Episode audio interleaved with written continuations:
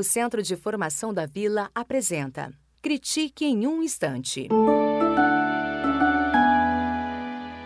Estudo feito no Canadá, que acompanhou durante quatro anos os hábitos de 4 mil adolescentes quanto ao uso de redes sociais, televisão e jogos eletrônicos, revelou que as mídias sociais, ao contrário da TV ou videogames, agravaram sintomas de depressão e tendência ao suicídio. O resultado não surpreende.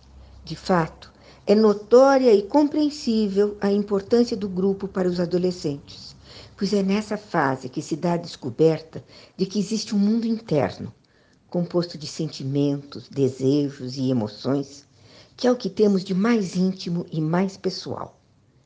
A constatação de que não é possível traduzir esse acervo em palavras, isto é, de que esse conjunto não é comunicável, é o que leva o adolescente ao seu grito de guerra. Ninguém me entende!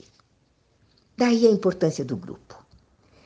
Ao se identificar com o grupo de amigos, o sentimento de solidão é mascarado. Ser aceito pelo grupo, sentir-se referenciado por ele, é crucial para o bem-estar do jovem. As redes sociais têm um grande poder para confirmar ou rejeitar o indivíduo como parte do grupo. A exibição de sinais de conquistas e sucesso, verdadeiros ou não, além de estimular a inveja, remetem ao sentimento de exclusão e de menos-valia, que o jovem tem muita dificuldade em tolerar. Além disso, o poder de bullying da internet é soberano e incontrolável. Uma coisa é escrever na porta do, do banheiro da escola que a Aninha é galinha. Outra é lançar isso nas redes sociais. O que a escola tem com isso? Pois é dentro de seus muros que se forma a maior parte dos grupos de referência dos jovens, diferentemente de outras épocas, quando o jovem participava de diferentes grupos, o da vizinhança, das férias, dos primos.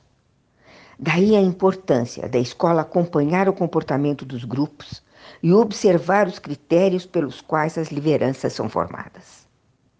Eu sou Lídia Aratangi, psicóloga e professora, e trabalho como terapeuta de casais e famílias.